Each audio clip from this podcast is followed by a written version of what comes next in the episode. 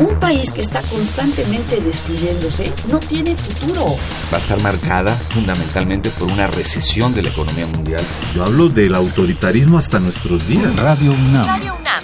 Y la Facultad de Ciencias Políticas y Sociales presentan Tiempo de análisis. Me parece que tienen que darnos ya respuestas concretas. No se puede echar a andar la reforma electoral tal y como está planteada. Tenemos que seguir luchando por defender la libertad de expresión. Un espacio radiofónico donde con tu voz construyes el debate. Tiempo de análisis. Tiempo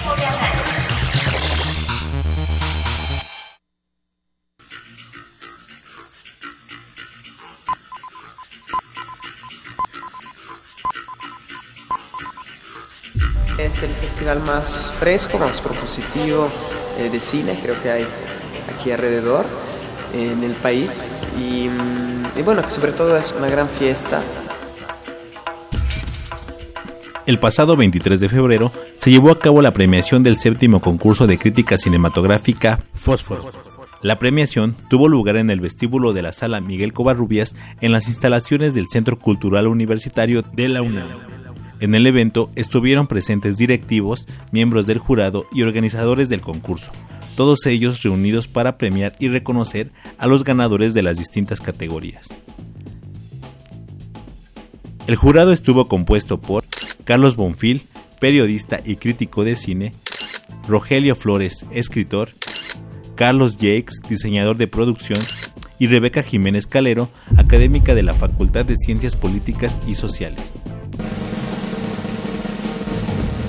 Los ganadores fueron Delgado Castellano Josafat en la categoría preparatoria, Cepeda Vargas José Eduardo en la categoría licenciatura, Franco Castillo Jorge Eduardo con mención honorífica en la misma categoría, Álvarez Brunel Rafael Guillem en la categoría exalumnos y público en general y en la misma categoría con menciones honoríficas García Ocegueda Astrid y Silvia Guzmán Penélope del Carmen.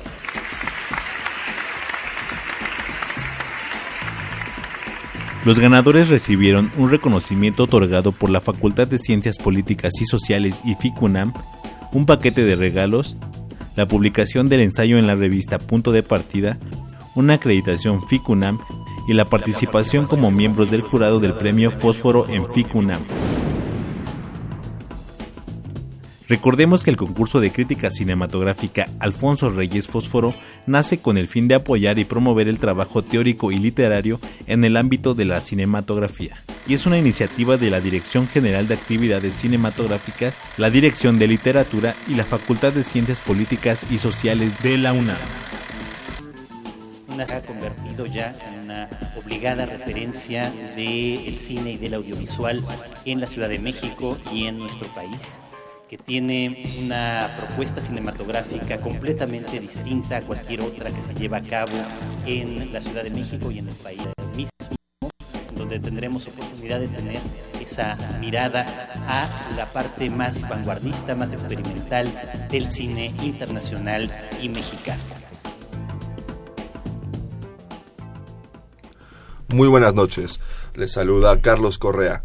Esto es Tiempo de Análisis programa radiofónico de la Facultad de Ciencias Políticas y Sociales. Estamos transmitiendo a través del 860 de AM o vía internet en www.radiounam.unam.mx.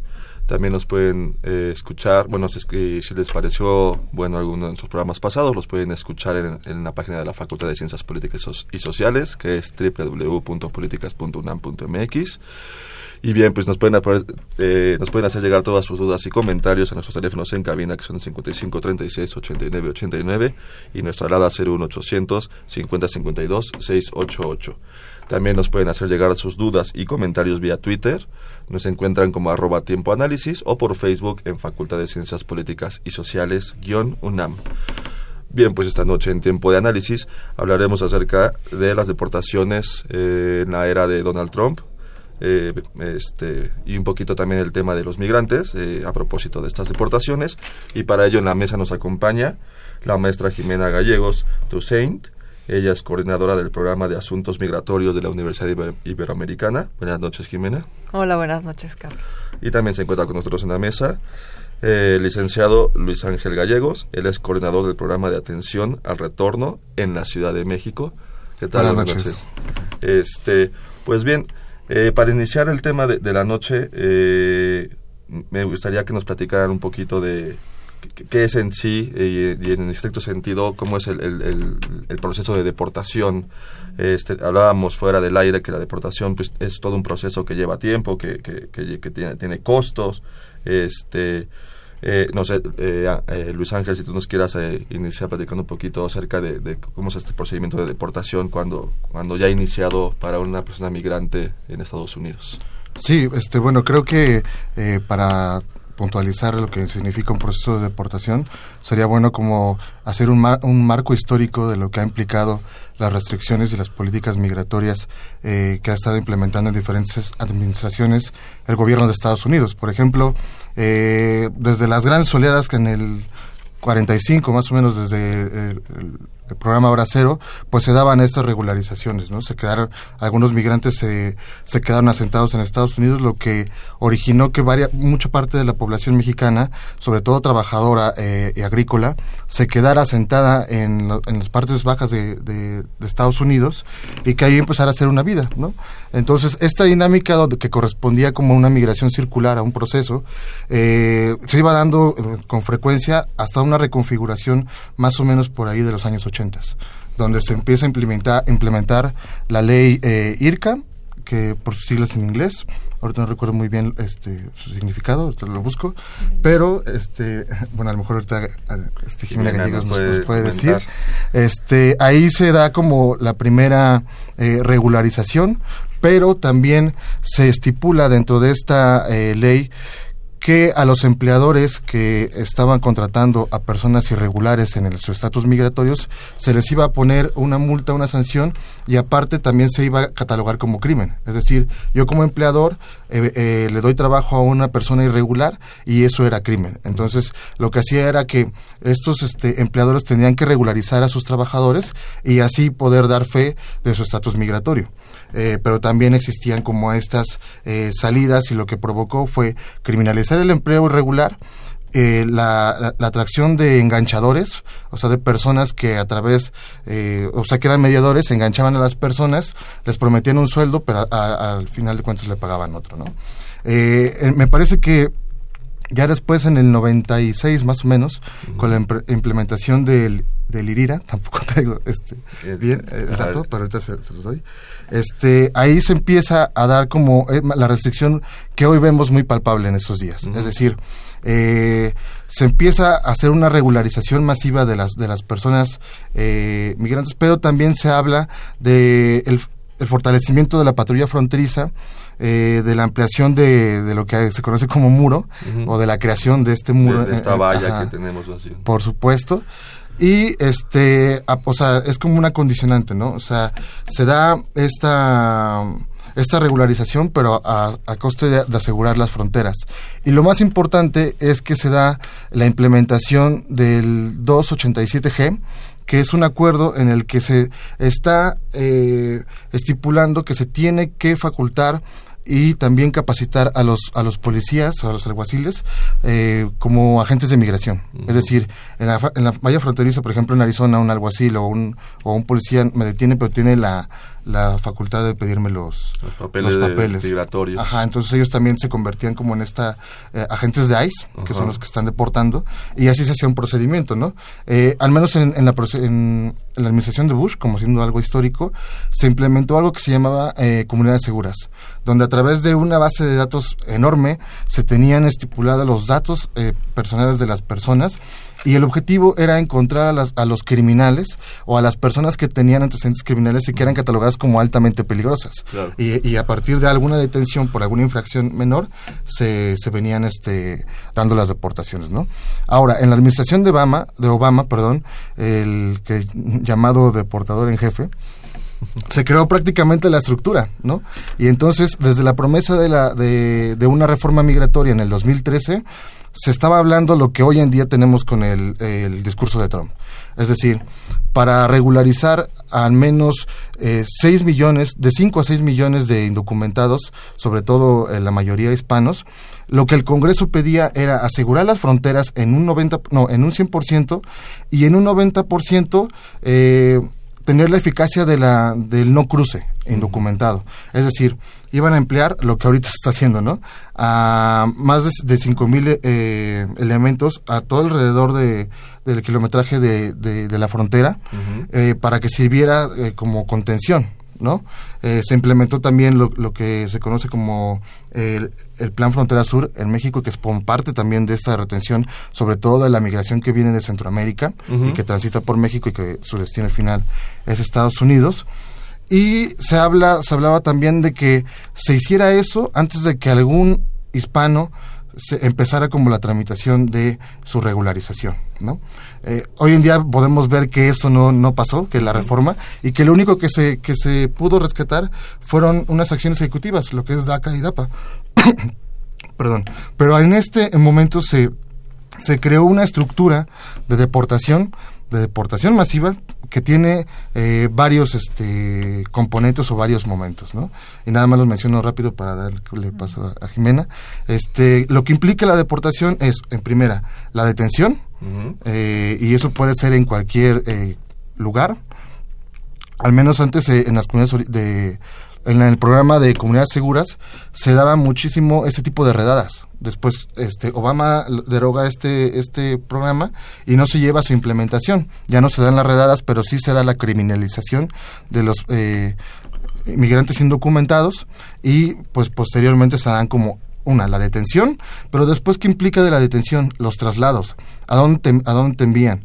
Eh, se han documentado casos que, por ejemplo, estos traslados precisamente están enfocados para desmotivar a las personas un nuevo cruce. Es decir, un caso que documentamos fue, eh, tuvieron a una persona en, en Oregón, y después lo trasladaron a Dakota y después de Dakota a Bronxville, Texas y de Bronxville, Texas a Otero, Nuevo México. Entonces, esos traslados obviamente implica eh, dinero, pero también un desgaste. Y sobre todo los traslados se dan eh, cuando una persona, por ejemplo, si es detenido por migración, tiene derecho a una audiencia migratoria para comprobar que es un buen ciudadano y que tal vez puede ser aplicable para una eh, ciudadanía o una residencia. Entonces, pues en este proceso es que se dan todas esas, este, esos traslados y al final de cuentas la deportación es cuando te devuelven a tu país de origen. Claro. Jimena, igual en la misma pregunta, este, pero ya con las bases que nos dio Ángel, eh, ¿qué, qué, qué, significa la deportación? ¿Qué significa la deportación para, para un migrante, para una familia, para, para un gobierno como el nuestro? ¿Qué significa la deportación? Pues yo empezaría situándolo eh, este, este proceso tan tan particular y tan tan específico que, no, que afecta de manera tan tan permanente y tan dura la vida de cada persona deportada y, y personas alrededor de ellas también en el sentido de qué significa para el Estado, ¿no? Y es un método de, es una forma de exclusión, ¿no? Porque es una manera en que como los estados ¿no? Porque, bueno, estamos hablando de la región americana, por supuesto que es muy particular, ¿no? Y la relación México-Estados Unidos, por la relación, eh, por el histórica migratoria, por la cantidad de, tiempo que lleva y por, por, por, todas estas, este proceso que ha tenido y que se utiliza como una forma de, de controlar a conveniencia, ¿no? Porque obviamente, pues es un tema de, de eh, pues de demanda de mano de obra, ¿no? Así empezó, ¿no? La migración no es espontánea, ¿no? Siempre hay muchas causas y entonces en este caso obedece primero a una situación económica, a una razón económica y a, una, a un claro interés desde de parte de Estados Unidos por una desigualdad, ¿no? dos países con una clara desigualdad económica y social. Eh, y en el, pues regresando al tema del significado de la deportación para los estados, como este método de, eh, de exclusión y en el que siempre pues prevalece su soberanía, ¿no? Y que siempre, este es justamente el tema siempre de choque entre la, la protección a derechos humanos de las personas y, eh, y, la, y esta, pues esta potestad que tienen los, los estados de decidir quién entra y quién está en su territorio y, y, a quién deciden sacar de su territorio, ¿no? Como es, el caso de las deportaciones. Entonces, pues viéndolo desde este panorama como más profundo, es una forma de, de uno, de, de, de que el Estado tenga controle a la población migrante, a la población que tiene eh, migrante documentada o no, y, eh, y además pueda como señalar, como eh, poner estereotipos, poner, señalar de determinadas maneras, ¿no? Y eso está, eso sí es muy claro de lo que estamos viendo ahora, ¿no? Por lo menos, bueno, más bien durante el tiempo de Obama, pues había como un lenguaje más políticamente correcto, ¿no? Y estaba más cuidado, aunque por supuesto hubieron muchísimas deportaciones, eh, solamente del 2000 al 2016, este siglo, han habido alrededor de 3 millones de deportaciones de mexicanos, ¿no? Y no sabemos ni siquiera dónde están, eh, qué ha pasado con ellos, ¿no? Y ahora estamos muy preocupados, todo el foco está puesto en esos esa amenaza de 3 millones que, que, que Trump ha dicho, ¿no? Que por, ha puesto un número, pero, pero no nos acordamos que en los últimos solo 16 años ya tenemos esa cantidad de mexicanos solamente. Entonces, es muy relativo, ¿no? De, hay que fijarnos como bien en el discurso del, del momento.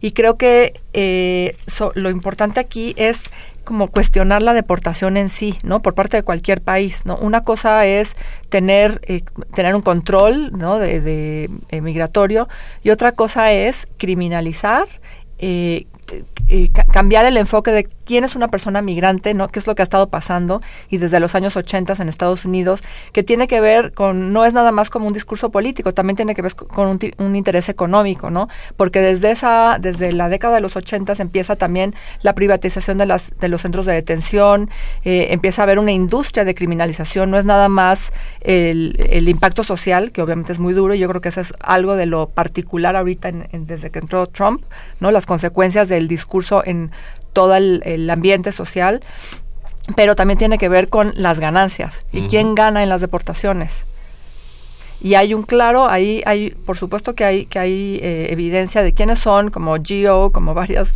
industrias, que se están beneficiando. Se benefician no solamente, no ya entrando en el proceso de deportación, de la detención, de el uso de los grilletes, por ejemplo, ¿no? Eh, los grilletes, por ejemplo, los tiene que pagar la propia la persona cuando, cuando las personas que sí quedan en libertad, que están condicionadas y están en libertad mientras que esperan su, su caso, eh, ellas tienen que pagar por la por los grilletes que que, traen puestos, ¿no? Que por las bueno, no sé cómo se llaman, pero estos que les donde están geolocalizados. Sí. Y, y, eso es toda una ganancia para una industria que, que, gana con eso, ¿no? Entonces creo que también es importante situar este proceso eh, específico en un marco estructural y de, de, de intereses económicos y políticos, donde están metidos muchos otros eh, otras circunstancias. Bien, pues este pues ya sentadas las bases de, de, lo que es la deportación, lo que significa la deportación, este, vamos a ir a nuestro primer corte de la noche. Eh, vamos a escuchar una entrevista de la doctora eh, Gloria, Gloria Ramírez y regresamos en unos minutos. Buenas noches. El pasado viernes 24 de febrero se le realizó una entrevista a la doctora Gloria Ramírez Hernández con motivo del galardón Elvia Carrillo Puerto 2017 que le será entregado por parte del Senado de la República el próximo jueves 9 de marzo.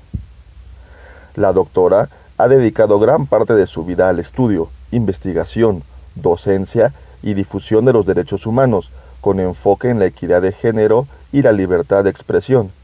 Además de esto, la doctora ha sido reconocida en más de una ocasión por su destacado trabajo y contribución en materia de derechos humanos.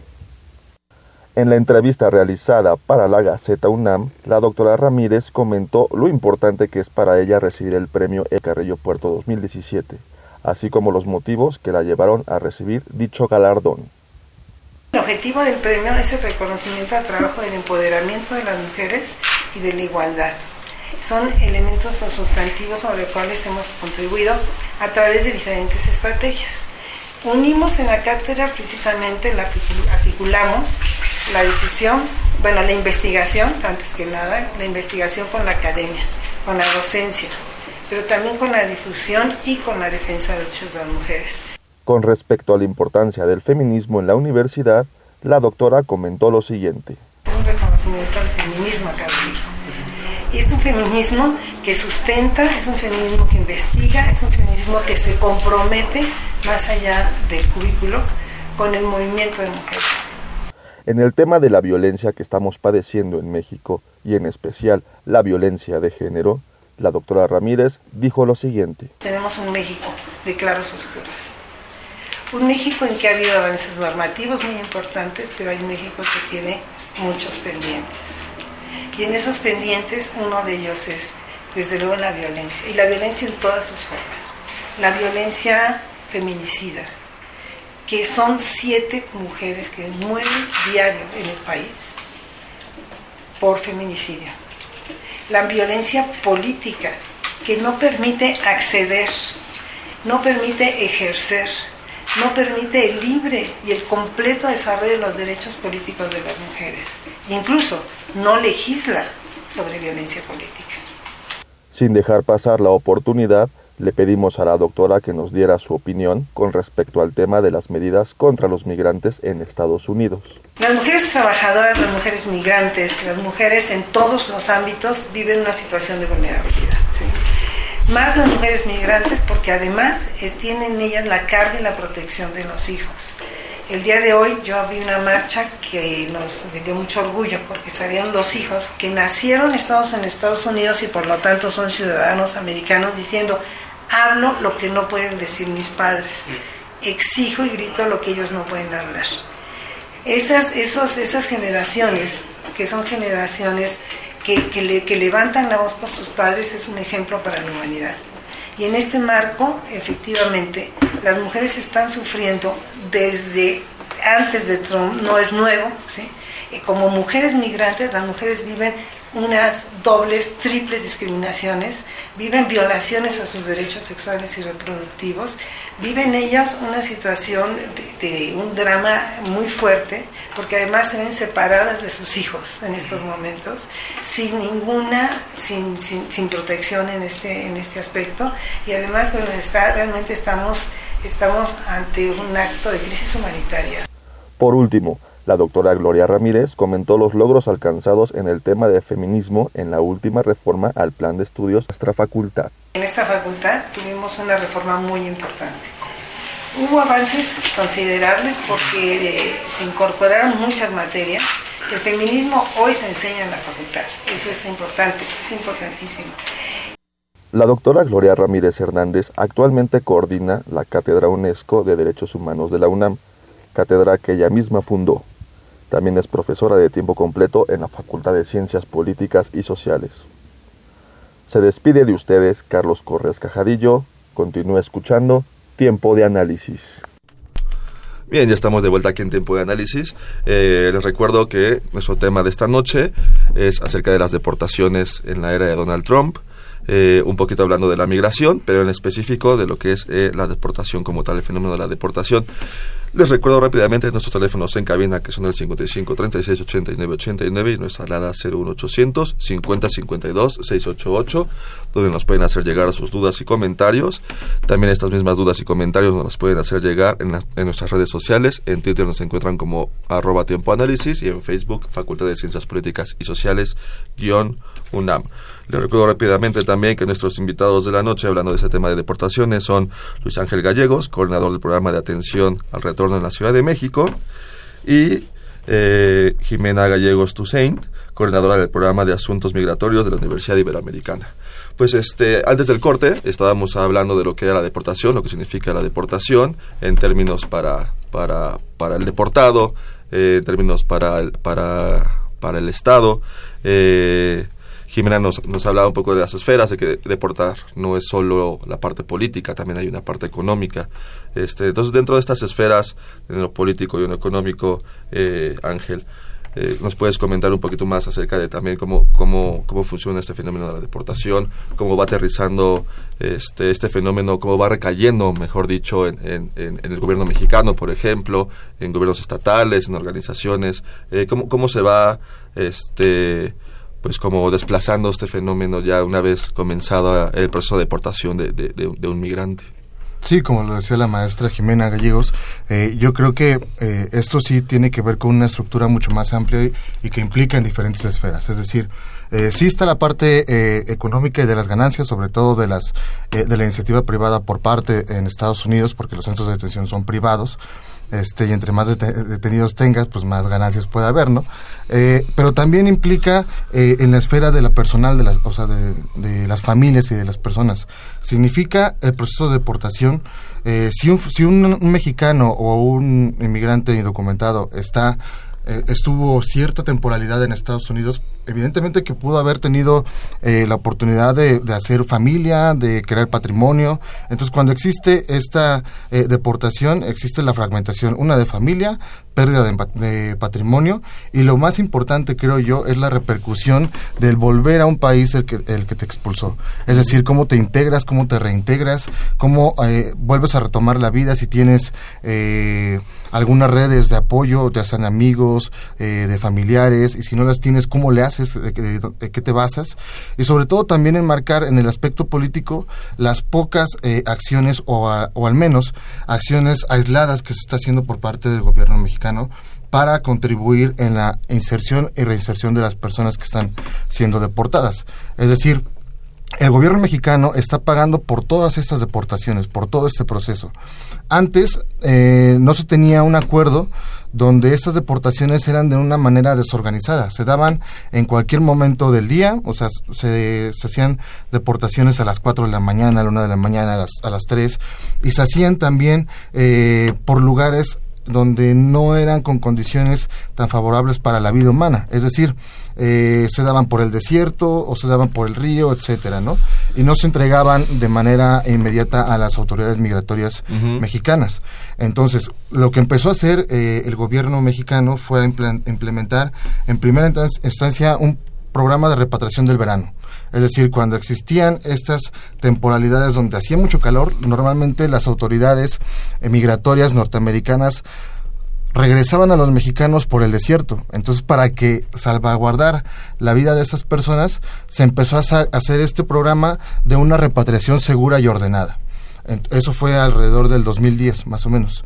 Eh, se daba en ciertas temporalidades, en ciertos meses, donde eh, esta repatriación se daba a través eh, de aviones o se entregaba en las garitas fronterizas. ¿no? Después ya se fue ampliando muchísimo más esta, este programa. Hasta hoy en día que tenemos ya el programa de repatriación al interior de México, que es coordinado por el Instituto Nacional de Migración, eh, que en conjunto también con apoyos de la Organización Internacional para las Migraciones, la OIM, han hecho una labor para hacer esta repatriación eh, digna, eh, segura y organizada. Pero yo creo que el alcance eh, o lo que se tendría que, señalar es que ahora se tiene un proceso de repatriación mucho más ordenada. Es decir, ya se firmó un convenio con las autoridades migratorias estadounidenses para que tenga un horario eh, las, las repatriaciones. Es decir, de tal vez 7 de la mañana a 7 de la noche. Eh, no, no, conozco muy bien los horarios, pero están establecidos, ¿no? Y ya no se dan estas, estas deportaciones vía terrestre a las 2 de la, de la mañana, eh, dejando en total vulnerabilidad, que es lo que implica este proceso de deportación a las personas en su vida cotidiana, un contexto de vulnerabilidad.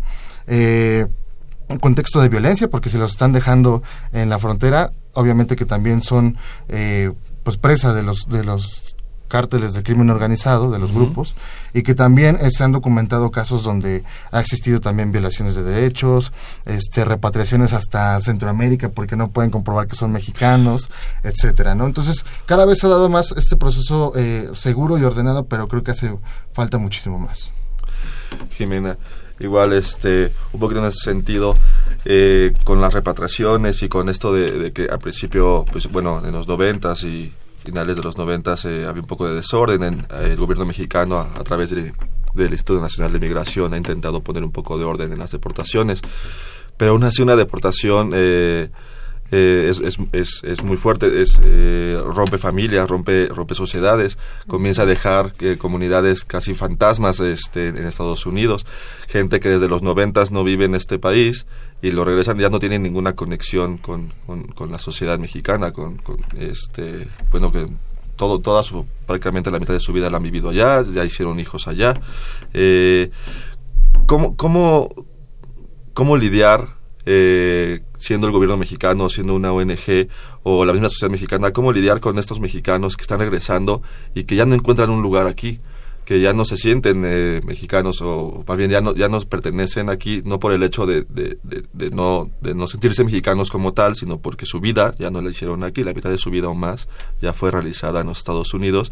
Y ahora quizá por una un problema administrativo este un problema vial fueron deportados y, este tipo de personas para nada dentro eh, están dentro del costal a los que Donald Trump llama bad hombres que son según él a los únicos que va a deportar a puro líderes de pandillas a puro este eh, vendedor de drogas, etcétera. En realidad vemos a personas, vemos a, amas de casa que con un problema vial eso es suficiente para que los deporten. O un problema administrativo en el que les eh, tengan que checar eh, su estatus migratorio y ese mismo día ya fueron deportados. ¿Cómo, ¿Cómo el gobierno mexicano, cómo más bien de este lado vamos a comenzar a lidiar? ¿Cómo has estado viendo tú las acciones de parte de, del gobierno mexicano y de las ONGs y en general de la sociedad mexicana? Pues yo comenzaría como eh, recordando quiénes son esas personas, ¿no? Quitando, recordando y viendo los números que la misma Departamento de Homeland Security de Estados Unidos tiene en su en su página de cómo ha sido, cómo ha ido cambiando la, las eh, las remociones, que son las deportaciones desde el interior del país, ¿no? Que fueron lo que fue pues eh, primero se hacían mucho más deportaciones desde la frontera, ¿no? que era la, patrulla fronteriza quienes las hacía. Con Obama se acentuaron mucho más las remociones, que son las deportaciones desde el interior del país, y con, con procesos, con, personas entonces ya etiquetadas como criminales. ¿no? Yo me regresaría a, que no se nos olvide esta parte estructural que tiene que ver con la criminalización de, de la población migrante indocumentada.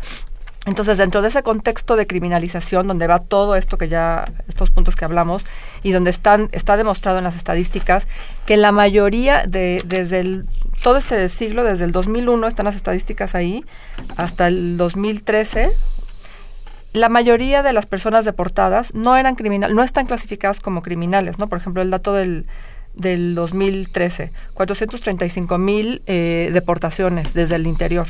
168 de esas 168 mil son consideradas criminales y 247 mil no criminales. La otra cosa que hay que ver es esos este, etiquetados como criminales, qué tipo de, de, criminales este, son, ¿no? Porque hay muchos estudios, también hay uno muy específico del Colegio de la Frontera Norte, por ejemplo, de deportados en frontera, sobre qué tipo de delitos, de, de qué se les acusa. Y en esos casos, por ejemplo, la mayoría son eh, desde infracciones de tránsito, ¿no? cosas administrativas, entonces, que no son faltas graves, ¿no? Entonces, hay que empezar por ahí, por este, ir rompiendo esos estos eh, ideas y prejuicios de, de que son eh, malas personas o que categorizan como criminales. Exactamente, que, que son criminales. Eso es una. ¿Por qué? Porque la gente deportada de por sí, o sea, etiquetado no como criminal, ya llega con un estigma, ¿no? Ya llega con un estigma de que seguro algo hizo mal, ellos mismos como fracasados, como, ¿no? Con todo el esfuerzo que fue el, pues el, el viaje, la, ¿no? la migración, todo el proceso migratorio. Entonces creo que hay que empezar desde ahí, desde poniéndonos este lente de qué es la criminalización y qué significa todo esto. Y entonces, eh, cómo esas personas son seleccionadas o por o pues muchas veces por circunstancialmente son este detenidas y empieza este proceso de deportación en sus vidas y al llegar aquí creo que México tiene una deuda enorme, ¿no? Tenemos una deuda enorme porque no es lidiar con las personas, es simplemente recibir. Debería decir, deberíamos estar pensando en cómo acogemos o sea, cómo como sociedad acogemos a la población mexicana y no importa, llamémosla la cosa, porque son familias mixtas, ¿no? A fin de cuentas, una parte será mexicana, otras son ciudadanos americanos, a lo mejor hay hasta otras, o sea, no importa de dónde vengan. Y hay que acordarnos de nuestra historia también, ¿no? México ha sido un, país receptor de muchísimas nacionalidades, en muchísimas circunstancias, exiliados. Tenemos una gran tradición en eso. ¿no? Se supone que somos, este, que tenemos esa tradición de acogida, los exiliados españoles, dictadoras, dictaduras sudamericanas, refugiados guatemaltecos, ¿no? O sea, tenemos, sí tenemos una, una, eh, eh, una, historia de, de, acogida para, en, que, que, ha sido este, durante mucho tiempo. Entonces, ¿por qué, ¿por qué pensar que ahora es difícil o que, que porque, y lo mismo, y pongo el punto nada más porque está pasando, no, no para entrar a ese tema, pero lo mismo está pasando con la población refugiada en México que está incrementando enormemente el porcentaje de, de solicitantes y, de, y de, refugiados en el país que están en el país. Y es lo mismo, o sea, finalmente es una población, es una migración que la dirección ahora es hacia México, ¿no? Y que, México, además, desde mi punto de vista, va a ser, va a ser este, a partir de este año, pues un espacio de una contención de, de personas fuertísima. Que quizá originalmente su meta era llegar a Estados Unidos, pero por las circunstancias ya se están quedando y aquí. Y también los retornados y deportados. Sí, exacto. Tenemos ya un, grupo que está creciendo de cubanos, de haitianos, este y de personas y, que ahora se los mismos solicitan mexicanos. aquí asilo también. Claro. Entonces creo que más bien el, el, el, el foco tendría que estar puesto en una en una en, en, en, ser una sociedad hospitalaria que acoja, que integremos y uh -huh. no es que sea tan complicado, es un poco de voluntad política también Claro. y de ponernos el chip como sociedad de, de acoger y de recibir en vez de, de, de pensar que es un peligro. Pues vamos a ir a nuestro último corte de la noche. Eh, vamos a escuchar una cápsula del Centro de Estudios Europeos y regresando vamos a tener una, eh, un enlace telefónico. Eh, vamos a, a escuchar, vamos a, a platicar unos momentos con José Francisco Trigo, eh, director de Relaciones Internacionales de la Secretaría de Desarrollo Institucional. Todo esto regresando de la cápsula. Volvemos.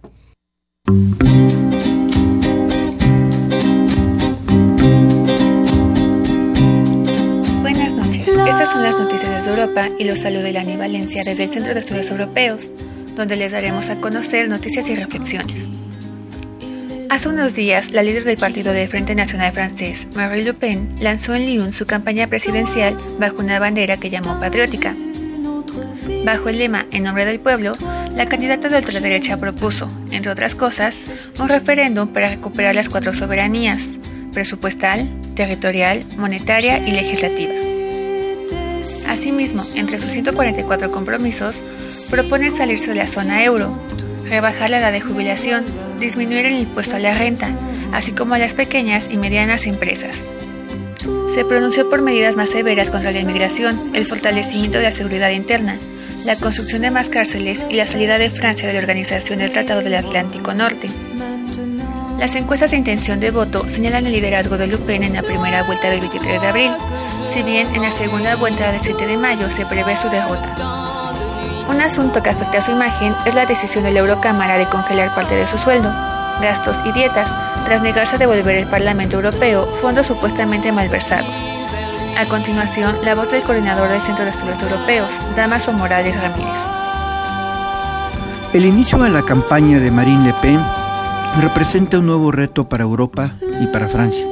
La propuesta de Le Pen de salirse de la zona euro tendría sin lugar a dudas un impacto inmediato en los mercados financieros mundiales y europeos. Al interior de Francia significaría de entrada un incremento de su deuda externa.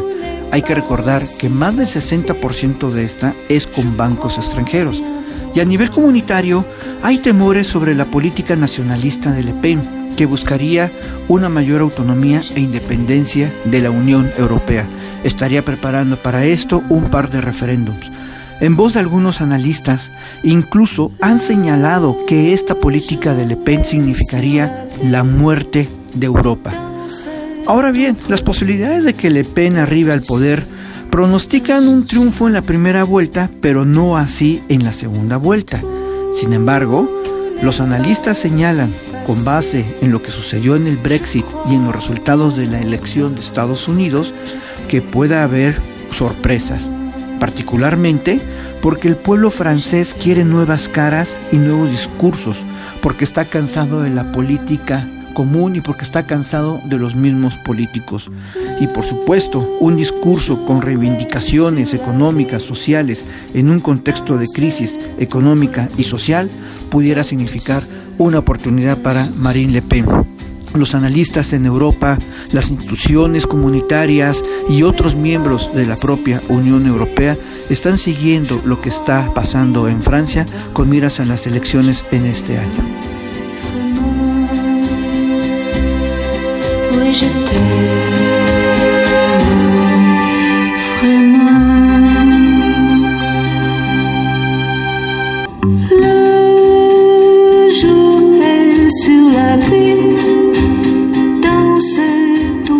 Estamos de vuelta aquí en Tiempo de Análisis.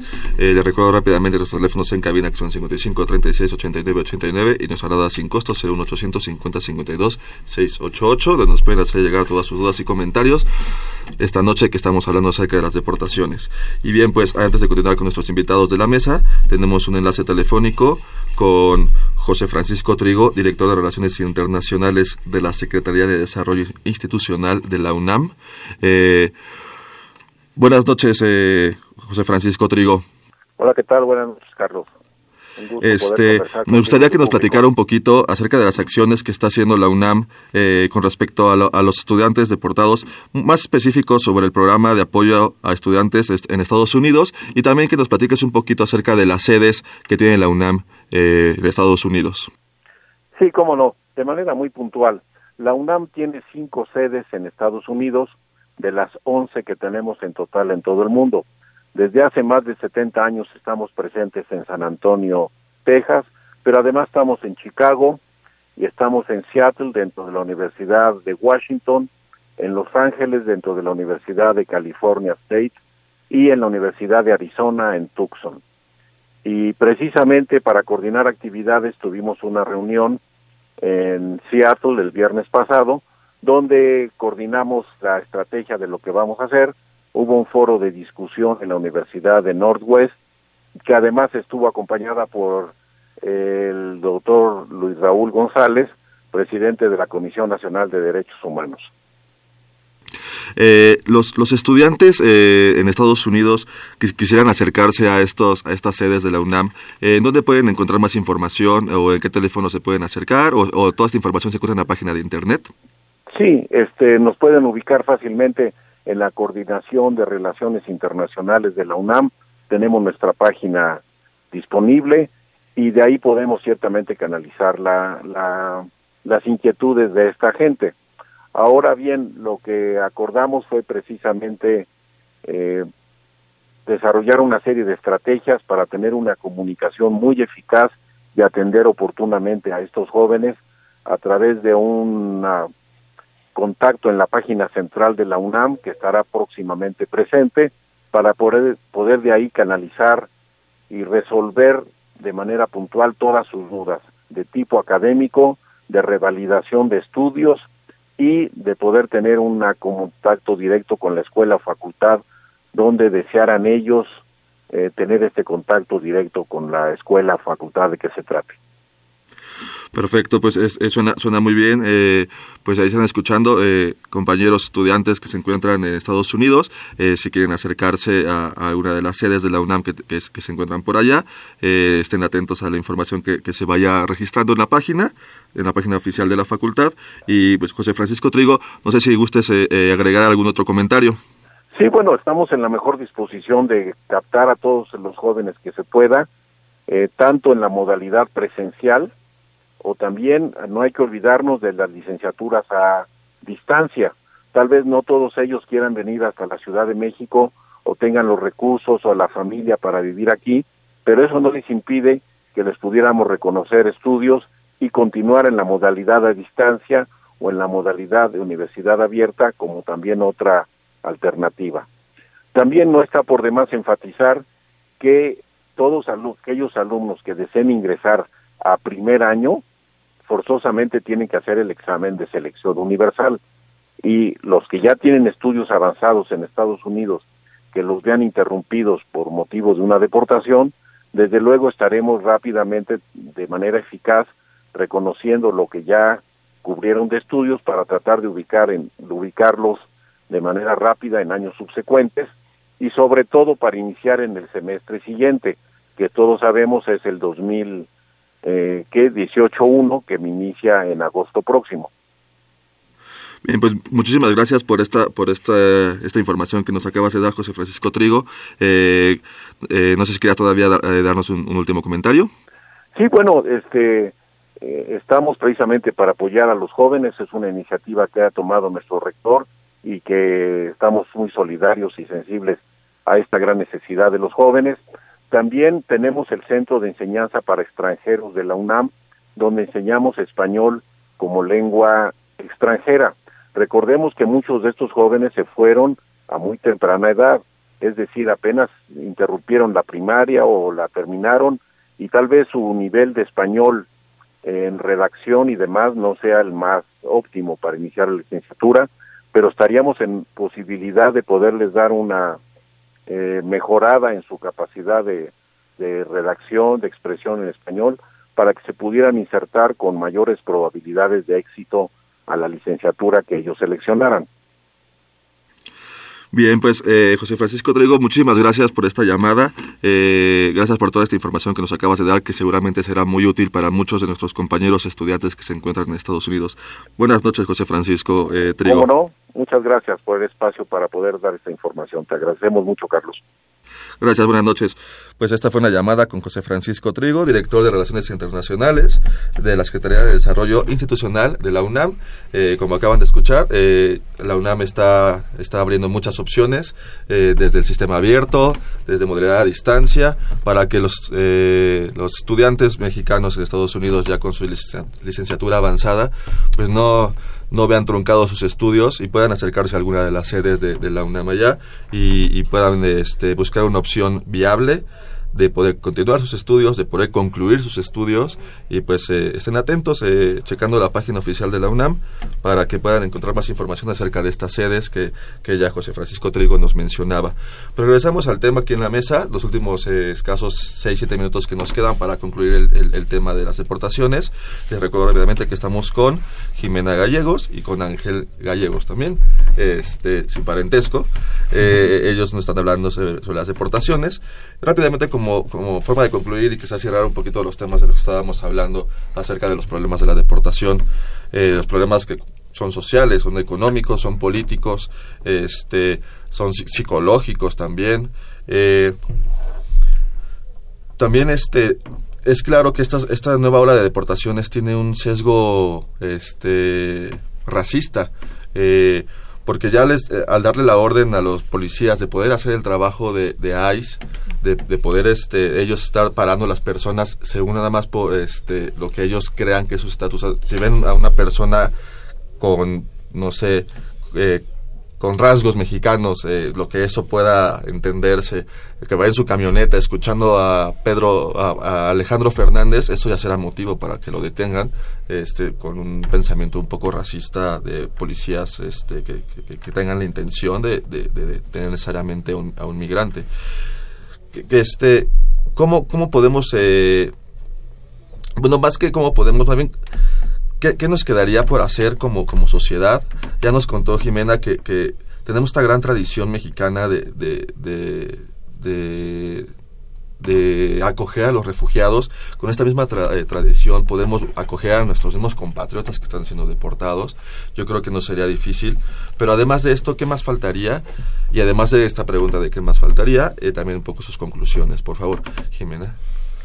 Pues yo creo que eh, faltaría esto, eh, entender que, que, que, que vamos a ser una sociedad o que estamos siendo una sociedad de, a donde están regresando mexicanos y familias eh, de origen mexicano, no por decir, y que hay que entender también, hay que también pagar un poco de la cantidad, no, no se nos olvide la contribución en remesas, los más de 23.600 millones de dólares ¿no? que, que han aportado y cómo eso ha ayudado. Es un salario, no es un salario que no tuvieron en México y que lo tuvieron en Estados Unidos y lo enviaron y todo lo que eso impactó en las familias mexicanas y en las comunidades y en el país, ¿no? Entonces, uno, eh, acordarnos de eso y desde ahí también, pues, fortalecer y de verdad poner mu- mucho más voluntad política para eh, la implementación de políticas públicas que no hay, que son de verdad muy escasas, que atiendan a esta población, que realmente estén ahí, ¿no? Desde la desde docu- o sea, en lo básico, desde la del documento de identidad, este, de tener un mecanismo de seguimiento de quién es esa población,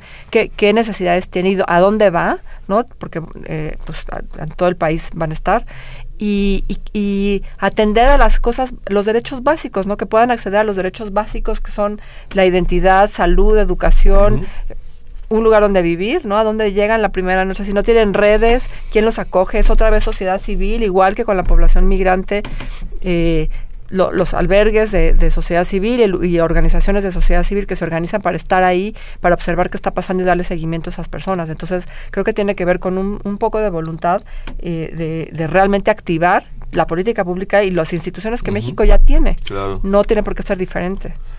Y, bueno, y también, rápido, antes de darle la palabra a Ángel, no olvidemos que también muchos de estos mexicanos que están siendo deportados, pues no se quieren quedar en México, porque tienen su familia allá y seguramente, muy seguramente, intentarán regresar. Y creo que también el gobierno mexicano tendrá que estar viendo por, por esas personas que, Claro. que van a intentar regresar, que, que no se quieren quedar aquí. Y que tiene, perdón, nada más un, un punto importante que también tiene que ver con el acceso a la justicia, ¿no? De familias separadas, eh, de casos que tengan, también tiene que ver con eso. Y, te- y sí, claramente tiene una responsabilidad el gobierno mexicano porque son mexicanos. Claro. Gracias, Ángel. Disculpa por quitarte la palabra. Tus últimos este, conclusiones, por favor. Sí, yo creo que lo que nos corresponde hacer es ciudadanizar el tema. Es decir, que los diferentes actores que están involucrados, tanto gobierno como sociedad civil este, organizada, como sociedad en su conjunto, como la academia, como la iniciativa privada, tengan que unir lazos y esfuerzos para eh, no en primera, no criminalizar a, a las personas que se están eh, regresando y sobre todo reconocer las causas estructurales por las que se fueron. Es decir, abrirles todo un abanico de oportunidades para que ellos tengan eh, estas eh, opciones de cómo insertarse o reinsertarse a la vida pública de México. Es decir, las políticas públicas que se han estado implementando en torno a la migración han sido de carácter reactivo, pero nunca han... eh, es- es- nunca se han estado pensando o diseñado a atacar las causas y a darles de manera integral todo el acceso a sus derechos. Es decir, lo que nos corresponde es ciudadanizar el tema, el acceso a derechos, cómo lo hacemos para que una persona sin documentos de identidad pueda también acceder a la identidad, pero también al trabajo, pero también a la salud y también a la vivienda, etcétera, ¿no? ¿Cómo podemos armonizar eh, el contexto mexicano para que estos connacionales que están regresando puedan eh, integrarse otra vez a la dinámica y a las esferas que tienen que ver con la vida pública de- del país. Entonces, hay muchos esfuerzos, pero son aisla- eh, esfuerzos aislados de sociedad civil organizada eh, y sobre todo de gobierno, que, es, que parece que se está dando de una manera desarticulada, cuando se tiene que hab- hablar de una manera integral, interinstitucional y articulada. Es decir, todas las dependencias que estén encargadas en atención y acceso a derechos tienen que estar articuladas para brindarle eh, todo lo necesario a estas personas que To- están todos caminando en un mismo sentido para poder alcanzar supuesto. el objetivo. Pues nos queda rápido un minuto y quería pedirles, este, para los- nuestros estudiantes de la facultad y este, cualquier estudiante que se encuentren y que les interese el tema de la migración, ya sea de relaciones internacionales, de sociología, de administración pública, que quieran acercarse a ustedes, eh, ya sea para hacer algún este, servicio social o simplemente para poderse eh, conocer más o abarcar más el tema, ¿dónde, este, dónde los puede contactar eh, Jimena? ¿Dónde puede contactar cualquier estudiante que le interese el tema de, de la Pues migración? en la Universidad Iberoamericana, en la página de, de la Ibero, en- está el programa de asuntos migratorios y en redes sociales Prami. Eh, y bueno, ahí encuentra toda la información. Perfecto, Luis Ángel. igual. A través de la página de Facebook Retornos Ciudad de México, eh, a través del teléfono de la oficina que es 7038 48 43 y del correo electrónico que es df arroba familiasmigrantes.org. Perfecto. Pues eh, Jimena Gallegos Toussaint, muchísimas gracias por haber estado con nosotros. Igual eh, te doy las gracias Luis Ángel Gallegos por haber estado esta noche.